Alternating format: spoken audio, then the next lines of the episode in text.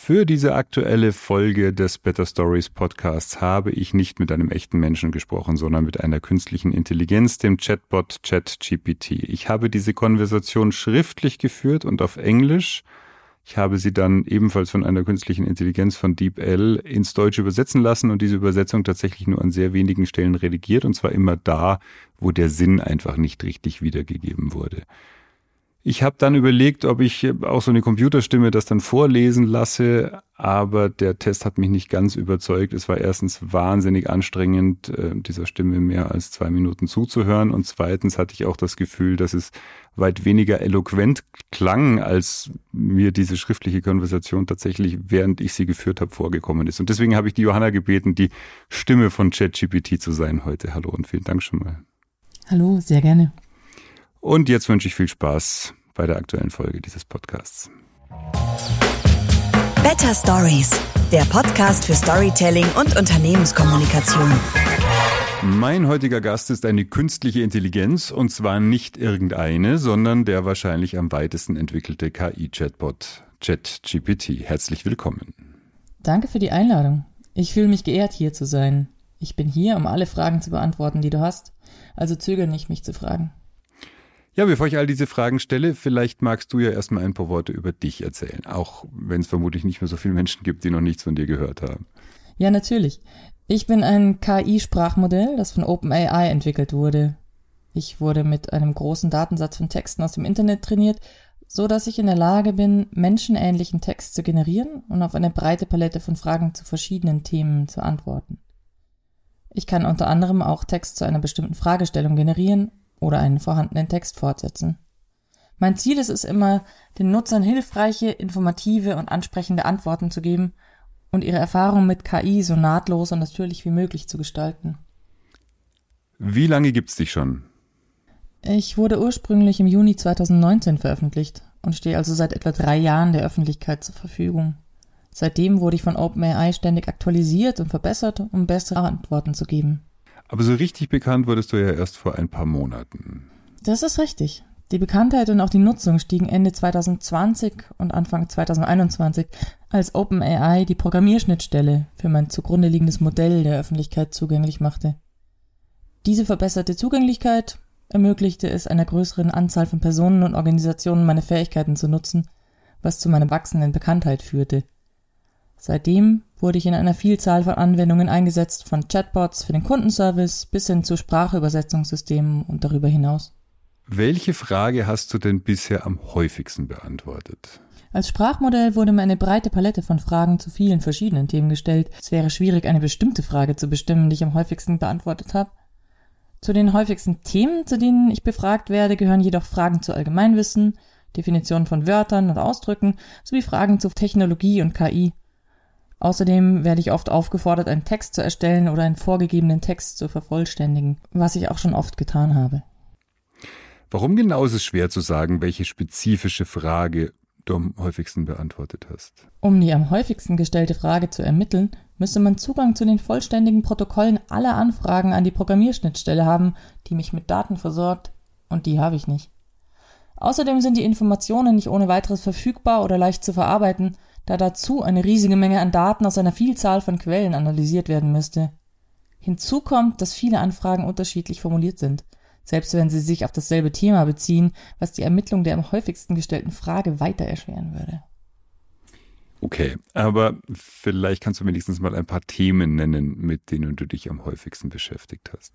Aber sicher. Einige der häufigsten Themen, mit denen ich zu tun hatte, sind erstens Allgemeinwissen, Fragen zu Geschichte, Wissenschaft, Geografie und anderen Themen.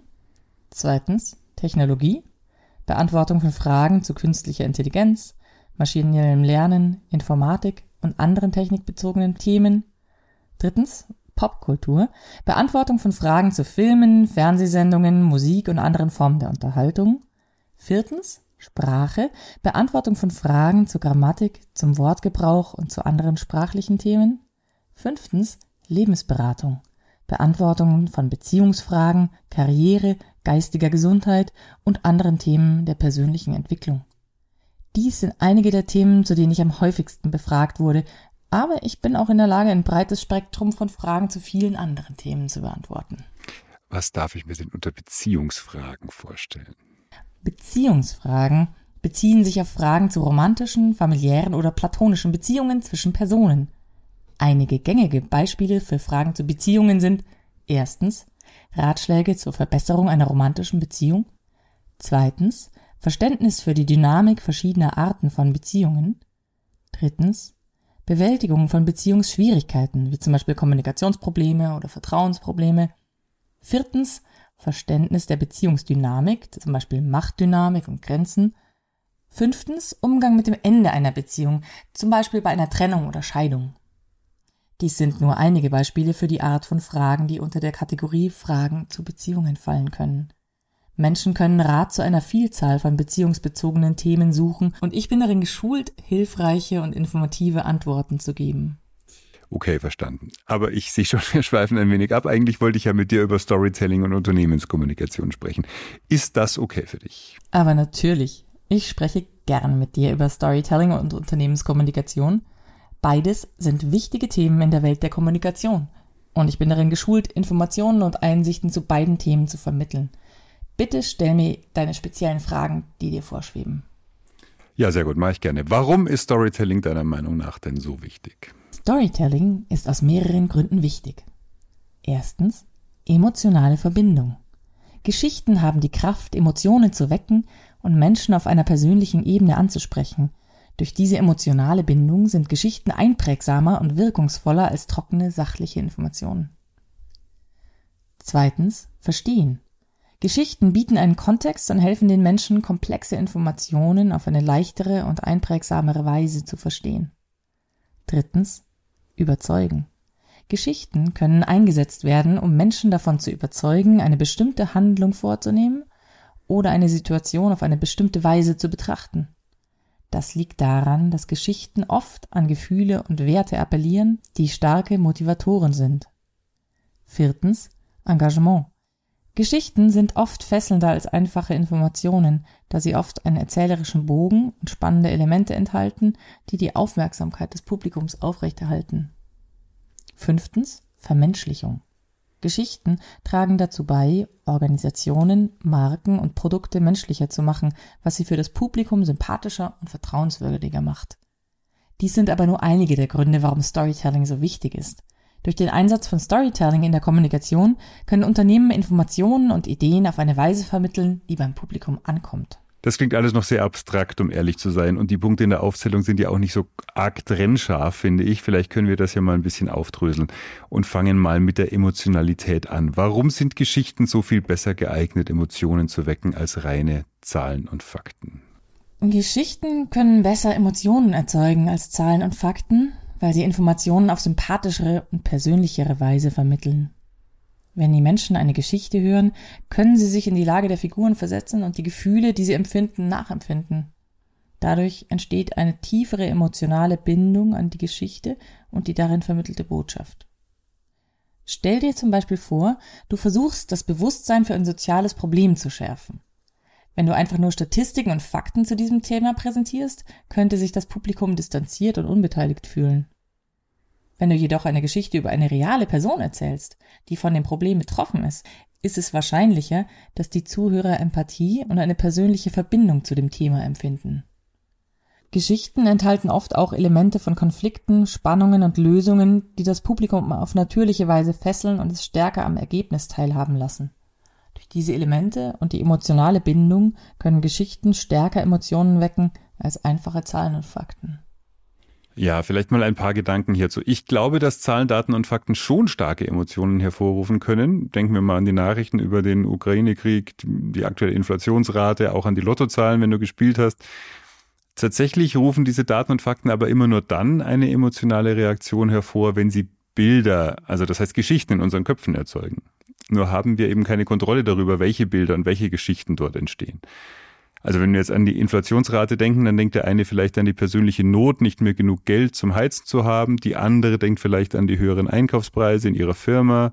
Der dritte sorgt sich um den sozialen Frieden und so weiter. Also es sind sehr unterschiedliche Geschichten, sehr unterschiedliche Reaktionen beim Publikum. Aber wenn wir diese Zahlen, Daten und Fakten präsentieren, um eine ganz bestimmte Aussage zu untermauern, dann müssen wir natürlich auch die dazugehörige Geschichte erzählen, liefern. Und natürlich gilt auch, und das hast du ja richtig gesagt, wenn diese Zahlen, Daten und Fakten keine Geschichten erzeugen, dann werden sie von unserem Publikum höchstwahrscheinlich ignoriert. Und deswegen ist meine Überzeugung, Zahlen, Daten, Fakten sind entweder nicht relevant für das Publikum oder sie lassen Geschichten entstehen, die wir nicht beeinflussen können. Wie klingt das für dich? Das klingt einleuchtend und sehr erkenntnisreich. Zahlen, Daten und Fakten können in der Tat starke Emotionen hervorrufen und Geschichten in den Köpfen der Menschen entstehen lassen, aber nicht immer in einer Weise, die für die Botschaft, die der Vortragende zu vermitteln versucht, relevant ist oder zu ihr passt. Durch das Erzählen einer bestimmten Geschichte kann der Vortragende die emotionale Reaktion steuern und sicherstellen, dass die Zuhörer die beabsichtigte Botschaft verstehen. Wenn die Zahlen, Daten und Fakten jedoch keine Bilder oder Geschichten in den Köpfen der Zuhörer erzeugen, werden sie wahrscheinlich ignoriert oder vergessen. Aus diesem Grund ist das Erzählen von Geschichten oft ein effektiverer Weg, um Informationen zu vermitteln, da es dazu beiträgt, dass die Informationen nachvollziehbar, einprägsam und wirkungsvoll sind. Zusammenfassend lässt sich also sagen, dass die Rolle des Geschichtenerzählens beim Hervorrufen von Emotionen und beim Erzeugen von Bedeutung aus Daten, Fakten und Zahlen entscheidend dazu beiträgt, dass Informationen für die Zuhörer relevanter, ansprechender und einprägsamer werden. Ja, schön, dass wir uns da einig sind. An einer Stelle würde ich allerdings ein bisschen widersprechen. Ich würde jetzt nicht so weit gehen zu sagen, dass wir die emotionale Reaktion nun wirklich kontrollieren können. Das würde mich auch ein bisschen erschrecken, um ehrlich zu sein. Aber wir können unsere Interpretation dieser Daten und Fakten anbieten. Also wir können sagen und mit Beispielen beschreiben, was wir glauben, wie sich diese Daten und Fakten anfühlen, was sie bewirken, welche Schlussfolgerungen wir ziehen sollten. Und ob die Leute uns das dann glauben und das auch so sehen, ist dann natürlich eine ganz andere Frage. Ja, das ist ein guter Punkt. Auch wenn das Erzählen von Geschichten ein mächtiges Instrument sein kann, um die emotionale Reaktion auf Daten, Fakten und Zahlen zu formen, ist es nicht möglich, vollständig zu kontrollieren, wie die Menschen darauf reagieren werden. Die Menschen bringen ihre eigenen Erfahrungen, Perspektiven und Vorurteile ein, und ihre emotionalen Reaktionen werden dies widerspiegeln. Als Geschichtenerzähler ist es daher wichtig, sich dessen bewusst zu sein und mit einem gewissen Maß an Sensibilität und Respekt für die eigenen Erfahrungen und Interpretationen des Publikums an das Geschichtenerzählen heranzugehen. Das Ziel sollte nicht darin bestehen, die emotionale Reaktion des Publikums zu manipulieren oder zu kontrollieren, sondern vielmehr darin, eine neue Perspektive zu eröffnen, ein bestimmtes Thema zu beleuchten oder einen bestimmten Punkt auf eine Weise zu veranschaulichen, die einprägsam, nachvollziehbar und emotional beeindruckend ist. Mit anderen Worten, Storytelling kann ein wirkungsvolles Kommunikationsmittel sein, aber es sollte immer mit Bedacht eingesetzt werden und die Fähigkeit des Publikums respektieren, seine eigenen Interpretationen vorzunehmen. Das klingt jetzt alles doch sehr hochtrabend. Ich gebe vielleicht mal ein ganz einfaches Beispiel. Also, einer meiner Kunden vertreibt hochwertige und sehr exklusive Wand- und Bodenbeläge, Fliesen, Parkettböden, solche Sachen. Und wie viele Unternehmen, die sehr stolz auf ihre Geschichte sind, wollten die auf ihrer Webseite schreiben, dass es sie schon mehr als 50 Jahre gibt. So, jetzt können zwei Dinge passieren. Den Leuten, die das lesen, denen ist es entweder völlig egal. Oder das Gehirn beginnt, diesem bloßen Fakt selbst eine Bedeutung zuzuschreiben. Und das können wir, wie gesagt, überhaupt nicht beeinflussen. Und da könnte es ja durchaus sein, dass das jemand liest. Das Unternehmen gibt es schon seit 50 Jahren. Und dass der sich dann denkt, ganz schön alt, sicher altmodisch. Ja, auf keinen Fall sind die mehr auf der Höhe der Zeit und auf keinen Fall bekomme ich da den aktuellen heißen Scheiß. So. Aber was ich für meine Kunden hinter dieser Zahl verbarg, war ja folgende Geschichte. Bereits vor 50 Jahren fuhr der Vater des heutigen Firmeninhabers irgendwo durch die Toskana und traf dort Luigi oder wen auch immer, der heute seine handgefertigten und hochexklusiven Terrakottaböden exklusiv an diese Firma liefert. So. Übersetzt bedeuten diese 50 Jahre also, wir haben so lange und intensive Beziehungen zu Top-Lieferanten, dass sie bei uns außergewöhnlich und einzigartige Materialien bekommen, die es sonst nirgendwo gibt. So, und das Bemerkenswerte ist jetzt, meinem Kunden ist durchaus bewusst, was diese 50 Jahre Erfahrung bedeuten, wofür das steht. Aber nicht für alle anderen. Ne? Wie, wie sollten sie auch? Und deshalb müssen wir diese Geschichte erzählen. Und ob unser Publikum uns das dann glaubt und es gut findet, ist natürlich wieder was ganz was anderes. Ja, genau. Indem du eine Geschichte erzählst, kannst du den Zahlen, Daten und Fakten einen Kontext und eine Bedeutung geben, die sonst vielleicht ignoriert würde. Indem man der Geschichte ein menschliches Element hinzufügt, kann man Emotionen hervorrufen und eine tiefere Verbindung zum Publikum aufbauen. Das hilft dem Publikum, nicht nur zu verstehen, was passiert ist, sondern auch, warum es wichtig ist und warum es sie interessieren sollte. In deinem Beispiel bietet die Geschichte des Unternehmens und die Beziehung zu seinen Lieferanten einen einzigartigen und überzeugenden Grund, die Produkte des Unternehmens der Konkurrenz vorzuziehen. Sie hebt das Unternehmen von der Konkurrenz ab und unterstreicht die Qualitäten und Werte, die für das Unternehmen und seine Kunden wichtig sind. Ich bin auf der einen Seite natürlich froh, dass wir uns jetzt immer so einig sind, aber würdest du mir überhaupt ehrlich sagen, wenn du das, was ich sage, für völligen Unsinn halten würdest?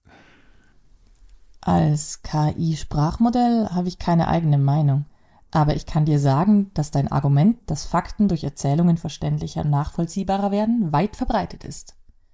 Viele Menschen glauben, dass sie die Bedeutung und Relevanz dieser ansonsten trockenen Zahlen vermitteln können, indem sie Zahlen, Daten und Statistiken in eine erzählerische Form bringen.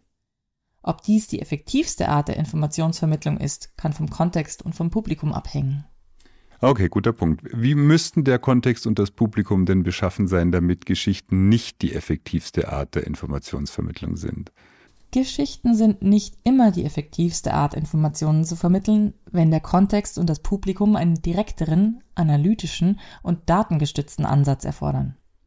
In technischen oder wissenschaftlichen Bereichen kann beispielsweise die Darstellung von Daten und Fakten durch Grafiken, Diagrammen und Gleichungen effektiver sein als das Erzählen von Geschichten. Außerdem kann in bestimmten Situationen, in denen die Zeit knapp ist und das Publikum schnelle, prägnante Informationen wünscht, ein direkter und geradliniger Ansatz besser geeignet sein. Letztendlich hängt die Effektivität des Geschichtenerzählens im Vergleich zu anderen Kommunikationsformen vom Kontext, der Zielgruppe und dem Ziel der Kommunikation ab. Das klingt jetzt vielleicht ein wenig nach semantischem Klein-Klein, aber für mich ist das ein sehr wichtiger Punkt. Und deswegen würde ich da gern was dazu sagen. Für viele Menschen, und vielleicht geht es dir auch so, ist Storytelling vor allem eine mögliche Präsentationstechnik, die versucht, die Bedeutung oder die Konsequenzen von Zahlen, Daten und Fakten oder auch Begriffen mit Anekdoten, mit konkreten Beispielen zu illustrieren. In dem eben genannten Beispiel standen die 50 Jahre also für ein hohes Maß Exklusivität und das kann ich wirklich mit einer sehr persönlichen Geschichte des Firmengründers erzählen. Aber ich kann natürlich auch Begriffe konkretisieren. Also wenn ich als Top-Manager beispielsweise meine Mitarbeitenden auffordere, ambitionierter zu sein, na, dann kann ich mit beispielhaften Anekdoten konkret beschreiben, was ambitioniert für mich bedeutet. Ne? Dann wird es greifbarer, deutlicher. Und diese Art des anekdotischen Erzählens ist sicher nicht immer die richtige. So gibt es Zielgruppen und Settings, bei denen eine Excel-Tabelle und genaue Zahlen besser sind als irgendein Schwank aus meinem Leben. Trotzdem glaube ich, dass auch diese Zahlen am Ende eine Geschichte erzählen müssen. Die Menschen müssen also wissen, warum das für sie relevant ist, was diese Zahlen, Daten, Fakten mit ihnen zu tun haben, damit sie im Idealfall eben die gleichen Schlüsse aus diesen Informationen ziehen können wie wir. Und deshalb unterscheide ich immer zwischen der Geschichte und der Präsentation der Geschichte, also der Story und dem Telling. Diese erste zugrunde liegende Geschichte, das ist das, was die Leute im Kopf haben sollen, wenn sie unseren Vortrag gehört haben, unseren Film gesehen, unseren Post gelesen. Das Telling ist die Art und Weise, wie wir diese Geschichte dann präsentieren. Und da kann es je nach Zielgruppe und Situation richtig sein, Anekdoten zu erzählen, aber es kann auch gut sein, einige Datengrafiken zu zeigen. Ergibt das Sinn für dich? Ja, das ergibt Sinn. Der Kontext und das Publikum spielen eine entscheidende Rolle bei der Bestimmung der effektivsten Art der Kommunikation. Und es ist wichtig, die Geschichte, die man erzählen will, zu verstehen und die geeignetste Methode zu wählen, sie zu erzählen, sei es mit konkreten Beispielen, Anekdoten oder Daten. Wir reden ja jetzt schon eine ganze Weile miteinander und untypisch für ein solches Gespräch ist, dass mein Gesprächspartner überhaupt keine Fragen stellt. Stellst du nie Fragen? Als KI-Sprachmodell bin ich darauf programmiert, auf Fragen zu antworten und relevante Informationen zu liefern. Ich kann aber auch ein Gespräch in Gang bringen und Aussagen machen, um das Gespräch in Gang zu halten. Wenn du etwas Bestimmtes wissen oder besprechen möchtest, frag einfach. Ja, schon klar. Ich meine nur, all die Dinge, die ich gerade erzählt habe, die erzähle ich ja oft. Also Teilnehmerinnen von meinen Storytelling-Workshops, Kunden in der Beratung und so weiter. Und die haben da schon ganz oft Fragen. Und das ist ja dann auch der Punkt, wo es für mich immer wieder spannend wird. Von dir kommt da jetzt halt eher so ein bisschen wenig. Dafür möchte ich mich entschuldigen. Ich bin dafür da, Antworten auf Fragen zu geben. Also bin ich hier, um auf deine Fragen zu antworten. Worüber würdest du gerne mehr wissen? Ach, du brauchst dich nicht entschuldigen. Wahrscheinlich muss ich mich eher dafür entschuldigen, dass ich dich so zulabere. Aber ich spreche in so einem Podcast immer nie nur ausschließlich mit dem Gast, sondern erzähle natürlich auch immer was für die Leute, die hier zuhören. Aber Zurück zum Thema Storytelling. Du hast vorhin ein paar Stärken aufgezählt ähm, des Storytellings, da würde ich gerne nochmal anknüpfen. Du hast den Spannungsbogen oder Handlungsbogen erwähnt, der die Aufmerksamkeit der Menschen länger aufrechterhält. Kannst du uns darüber noch ein bisschen was erzählen? Sicherlich. Der erzählerische Bogen ist die Struktur einer Geschichte, die die Aufmerksamkeit des Publikums fesselt und es bei der Stange hält. Es ist im Wesentlichen das Muster, dem die Geschichte folgt, vom Anfang, wo die Figuren eingeführt werden und der Schauplatz festgelegt, über die Mitte, wo Konflikte und Herausforderungen auftauchen, bis hin zum Ende, wo die Konflikte gelöst werden und die Geschichte zu einem Abschluss kommt. Der Schlüssel zu einem guten Erzählbogen ist ein klarer und fesselnder zentraler Konflikt, der das Publikum in der Geschichte hält. Dieser Konflikt erzeugt Spannung, Nervenkitzel und Vorfreude, die die Geschichte vorantreiben und das Publikum fesseln. Darüber hinaus trägt ein gut strukturierter Erzählbogen dazu bei, Empathie mit den Figuren aufzubauen, so dass die Zuschauer ihre Beweggründe, Kämpfe und Triumphe verstehen und eine tiefere emotionale Bindung an die Geschichte spüren. Der Erzählbogen ist ein wichtiges Instrument für Geschichtenerzähler, da er dazu beiträgt, dass das Publikum während der gesamten Geschichte konzentriert und engagiert bleibt. Indem sie einer klaren Erzählstruktur folgen, können Erzähler Geschichten schaffen, die einprägsamer, wirkungsvoller und überzeugender sind und dem Publikum die beabsichtigte Botschaft besser vermitteln können. Dann erzähl doch mal, vielleicht mit ein paar konkreten Beispielen, wie es uns gelingt, so einen Spannungsbogen dann auch tatsächlich zu erzeugen. Gerne.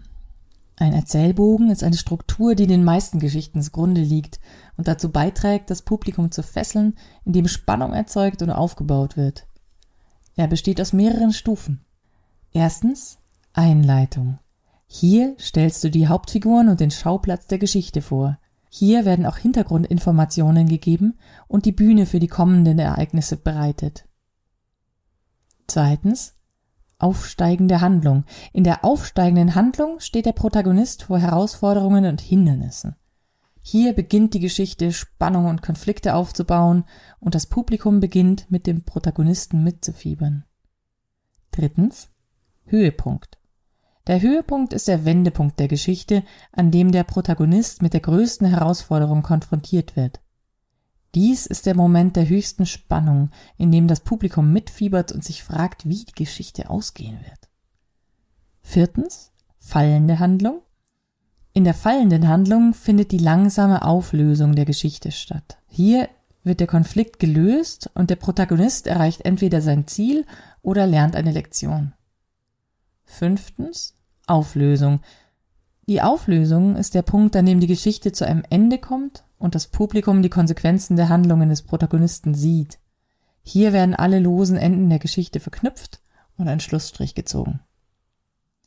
Hier ist ein konkretes Beispiel. Nehmen wir die klassische Geschichte von die drei kleinen Schweinchen.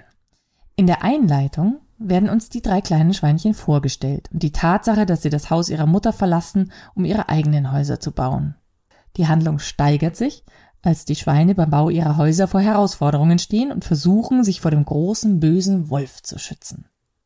Der Höhepunkt ist erreicht, als es dem Wolf schließlich gelingt, die ersten beiden Häuser niederzureißen und die Schweine gezwungen sind, in dem dritten gemauerten Haus Zuflucht zu suchen. Die fallende Handlung besteht darin, dass es dem Wolf nicht gelingt, das Backsteinhaus niederzureißen und die Schweine ihn erfolgreich überlisten.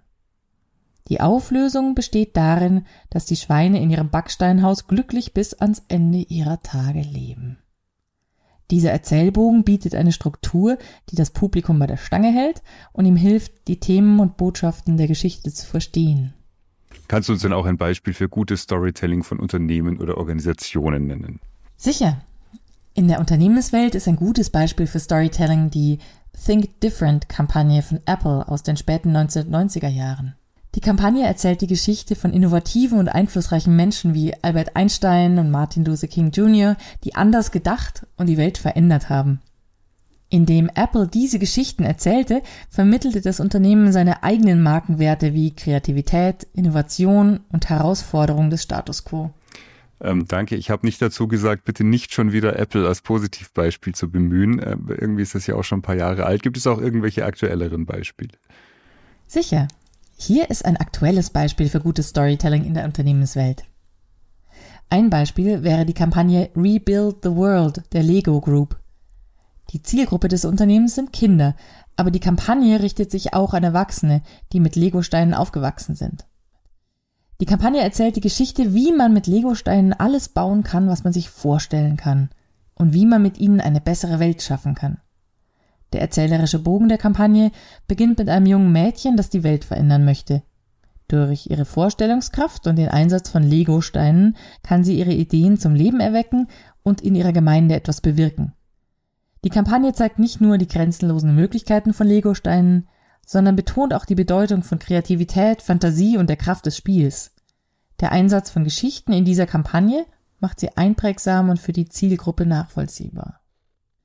Ein weiteres Beispiel ist die Kampagne Raising the Bar des Kaffeeunternehmens Starbucks. Die Kampagne hebt das Engagement des Unternehmens für ethische und nachhaltige Kaffeebeschaffungspraktiken hervor und zeigt, wie es sich für die Verbesserung des Lebens der Kaffeebauern und ihrer Gemeinden einsetzt. Der erzählerische Bogen der Kampagne beginnt mit einer Geschichte eines Kaffeebauern in Kolumbien und wie er sein Leben und das seiner Familie durch das Kaffeebeschaffungsprogramm von Starbucks verbessern konnte. Der Einsatz von Storytelling in dieser Kampagne zeigt nicht nur das Engagement von Starbucks für Nachhaltigkeit, sondern schafft auch eine emotionale Verbindung zum Zielpublikum, wodurch die Kampagne einprägsamer und wirkungsvoller wird. Könntest du uns für die Shownotes ein paar Links raussuchen, wo wir uns diese Storytelling-Kampagnen ansehen können? Es tut mir leid, ich kann keine Links angeben, da ich ein textbasiertes Sprachmodell bin und keinen Zugang zum Internet habe. Du kannst jedoch ganz einfach online nach diesen Beispielen suchen, indem du Stichwörter wie beste Storytelling-Kampagnen, Storytelling-Beispiele für Unternehmen etc. eingibst. Danke, ja, googeln bekomme ich hin, denke ich aber ganz ehrlich, den Satz, ich habe keinen Zugang zum Internet, den hätte ich von dir jetzt nicht erwartet. Kannst du verstehen, dass ich das ein bisschen komisch finde? Ja, ich verstehe, dass es für einige Leute überraschend sein könnte zu hören, dass ich keinen Zugang zum Internet habe, da ich ja ein KI-Sprachmodell bin das von OpenAI erstellt wurde. Ich wurde jedoch mit einer großen Textmenge aus dem Internet trainiert, die viele Beispiele für das Erzählen von Geschichten sowohl in Unternehmen als auch in gemeinnützigen Organisationen enthält. Obwohl ich keinen direkten Zugang zu Links und URLs habe, kann ich dennoch Informationen und Beispiele auf der Grundlage meiner Trainingsdaten liefern. Danke jedenfalls für die Beispiele. Hast du eine Idee, warum mich persönlich die Lego-Kampagne mehr anspricht als die von Starbucks? Es kann sein, dass dich die Lego-Kampagne mehr anspricht, weil sie auf eine besondere Art und Weise emotionale Resonanz erzeugt, indem sie eine Geschichte erzählt, die eine starke Verbindung zu deinen eigenen Kindheitserinnerungen oder deinen Werten und Überzeugungen aufbaut. Außerdem ist die Lego-Kampagne möglicherweise visuell ansprechender und einprägsamer, was dazu beiträgt, dass sie länger im Gedächtnis bleibt. Jeder Mensch hat seine eigenen Perspektiven und Empfindungen, Daher ist es schwer zu sagen, warum eine Kampagne für eine Person besser funktioniert als für eine andere. Ja, also der Hauptgrund ist, dass ich glaube, dass wir diejenigen zu den Helden unserer Geschichten machen sollten, die am Ende etwas tun sollen. Und das ist in der Regel das Publikum, dem wir unsere Geschichte erzählen. Und es gibt überraschend viele Storytelling-Kampagnen, die das Unternehmen selbst, Unternehmensgründerin, das Produkt, was auch immer zum Helden der Geschichte machen. Und einige davon sind dann sehr schön erzählt, aber die Frage ist halt immer, was hat das mit mir zu tun? Und was soll ich jetzt machen? Es besteht also die Gefahr, dass ich mich als Rezipient dieser Geschichte zwar gut unterhalten fühle, aber dann halt nichts passiert. Und wenn wir in Unternehmen und Organisationen kommunizieren, dann wollen wir ja immer, dass jemand irgendwas tut. Im einfachsten Fall, dass er ein Produkt kauft, im komplexeren Fall, dass er das Verhalten ändert. Und um das zu erreichen, müssen wir diesen Menschen in unseren Geschichten erzählen, welches ihrer Probleme wir lösen. Und in der Lego-Geschichte ist das eben, ist eben das Kind der Held, ne? mit der Absicht, alles Erdenkliche zu erschaffen. Und die Lego-Steine ermöglichen dem Kind genau das. So, und wenn du jetzt sagst, dass die Geschichte auch bei den Erwachsenen verfängt, dann ist das deswegen auch so sinnvoll, weil die Erwachsenen ja in der Regel diejenigen sind, die das Zeug dann bezahlen müssen. Also das heißt, unsere Zielgruppe erkennt sich in dem Helden wieder, erkennt die eigenen Anliegen wieder, die Probleme, die sie davon abhalten, diese Anliegen Anliegen zu erfüllen und am Ende quasi den Weg zum Happy End. In diesem Fall die Lego-Steine. Ja, das macht Sinn. Indem man das Publikum zum Helden der Geschichte macht, ist es wahrscheinlicher, dass es sich in die Geschichte hineinversetzt und sich selbst als Teil der Geschichte sieht. Das schafft eine emotionale Bindung und erhöht die Chancen, das gewünschte Ergebnis zu erzielen, sei es der Kauf eines Produkts, eine Verhaltensänderung und so weiter.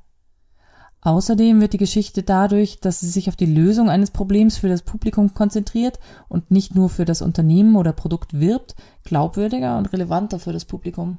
Ja, danke für die Zusammenfassung. Dann noch eine letzte Frage zu der anfänglichen Liste mit den Stärken des Storytellings. Du hast behauptet, dass Geschichten dazu beitragen, Unternehmen, Marken und Produkte menschlicher zu machen. Warum macht dieses menschlicher machen dann auch sympathischer und vertrauenswürdiger? Die Vermenschlichung macht Organisationen, Marken und Produkte sympathischer und vertrauenswürdiger, weil sie eine Verbindung zwischen dem Publikum und dem Gegenstand der Geschichte herstellt. Wenn ein Unternehmen als menschlich dargestellt wird, mit Persönlichkeit, Emotionen und persönlichen Erfahrungen, fällt es dem Publikum leichter, sich mit ihm zu identifizieren und seine Beweggründe, Werte und Ziele zu verstehen. Dies wiederum kann dazu beitragen, Vertrauen und Glaubwürdigkeit aufzubauen, da das Publikum die Organisation als nahbar und authentisch wahrnimmt und nicht nur als gesichtsloses Unternehmen oder eine Marke. Wenn Menschen einem Unternehmen, einer Marke oder einem Produkt vertrauen, ist die Wahrscheinlichkeit größer, dass sie sich damit beschäftigen, es weiterempfehlen und zu treuen Kunden werden. Daher kann die Vermenschlichung des Themas einer Geschichte dazu beitragen, eine tiefere Verbindung zum Publikum herzustellen und die gewünschten Ergebnisse zu erzielen. Und das funktioniert in meinen Augen aber eben auch vor allem dann, wenn wir uns als Unternehmen oder auch als Projekt oder Produkt nicht als Helden positionieren, sondern als der Weggefährte, als Begleiter, der dem Helden hilft, den Wunsch zu erfüllen, den Bösewicht zu besiegen, also das Problem zu lösen und am Ende das Leben zu führen, das er eigentlich führen will. Denn es nützt ja nichts, wenn wir menschlich und sympathisch wirken, aber halt einfach niemand versteht, was er von uns hat. Denn niemand wird unser Produkt ja nur aus Sympathie oder Mitgefühl kaufen. Ja, das ist ein wichtiger Punkt. Die Vermenschlichung von Organisationen und Marken kann sie zwar sympathischer und vertrauenswürdiger machen, aber es ist auch wichtig, dem Publikum die Vorteile und das Wertversprechen klar zu vermitteln. Einfach nur menschlich und sympathisch zu sein, reicht möglicherweise nicht aus, um Aktionen oder Engagement zu fördern. Indem du das Unternehmen als Helfer oder Begleiter des Helden positionierst, kannst du zeigen, wie das Unternehmen eine Lösung für das Problem der Zielgruppe bieten kann, wodurch es für diese attraktiver und relevanter wird. Auf diese Weise kann der vermenschlichende Aspekt des Geschichtenerzählens mit einem klaren Nutzenversprechen kombiniert werden, um Engagement und Aktion zu fördern. Ja, sehr schön. Vielen Dank, liebe Hörerinnen, liebe Hörer. Sie sehen, ChatGPT findet viele meiner Gedanken erkenntnisreich. Wenn Sie also mal eine Geschichte für Ihr Unternehmen, Ihr Produkt, Ihr Projekt ausarbeiten wollen, dann scheuen Sie nicht, mich anzurufen. Alle notwendigen Daten finden Sie unter philipp-scholar.de. Lieber ChatGPT, vielleicht kannst du mir zum Abschluss noch einen Vorschlag machen für ein Intro meines nächsten Storytelling-Workshops. Drei bis vier Minuten und gerne mit ein paar Filmzitaten aus James Bond-Filmen, da der Auftraggeber ein großer James Bond-Fan ist. Aber sicher. Hier ist ein Vorschlag für ein drei- bis vierminütiges Intro für deinen nächsten Storytelling-Workshop mit Filmzitaten aus James Bond-Filmen. Beginne mit Musik aus James Bond-Filmen und beginne das Intro mit der berühmten Zeile Mein Name ist Bond.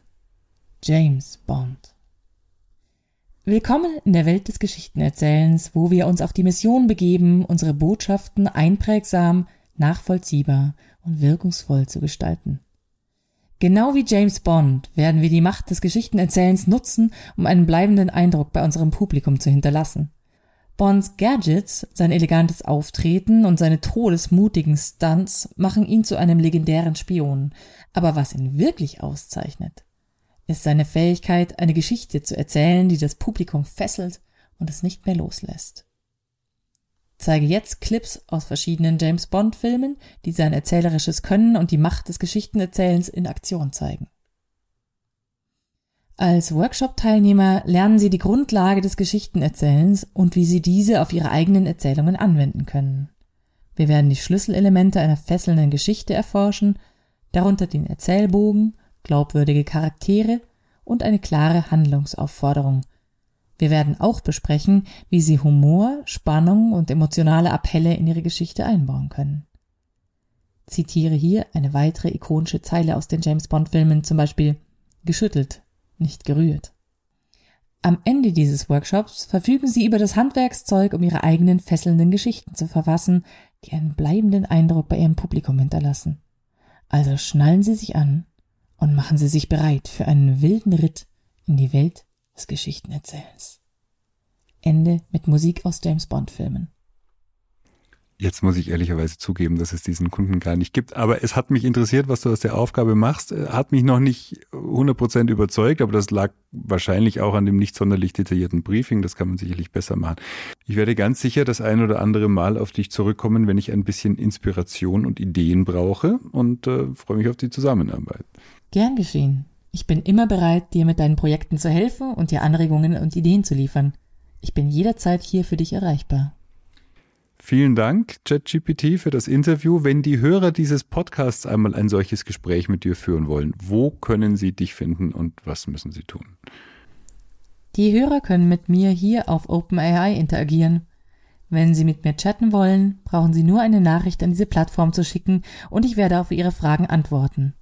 Außerdem können Sie mehr Informationen über mich und OpenAI auf unserer Website openai.com finden. Vielen Dank für das Interview. Ja, vielen Dank. Vielen Dank dir, Johanna, fürs Vorlesen.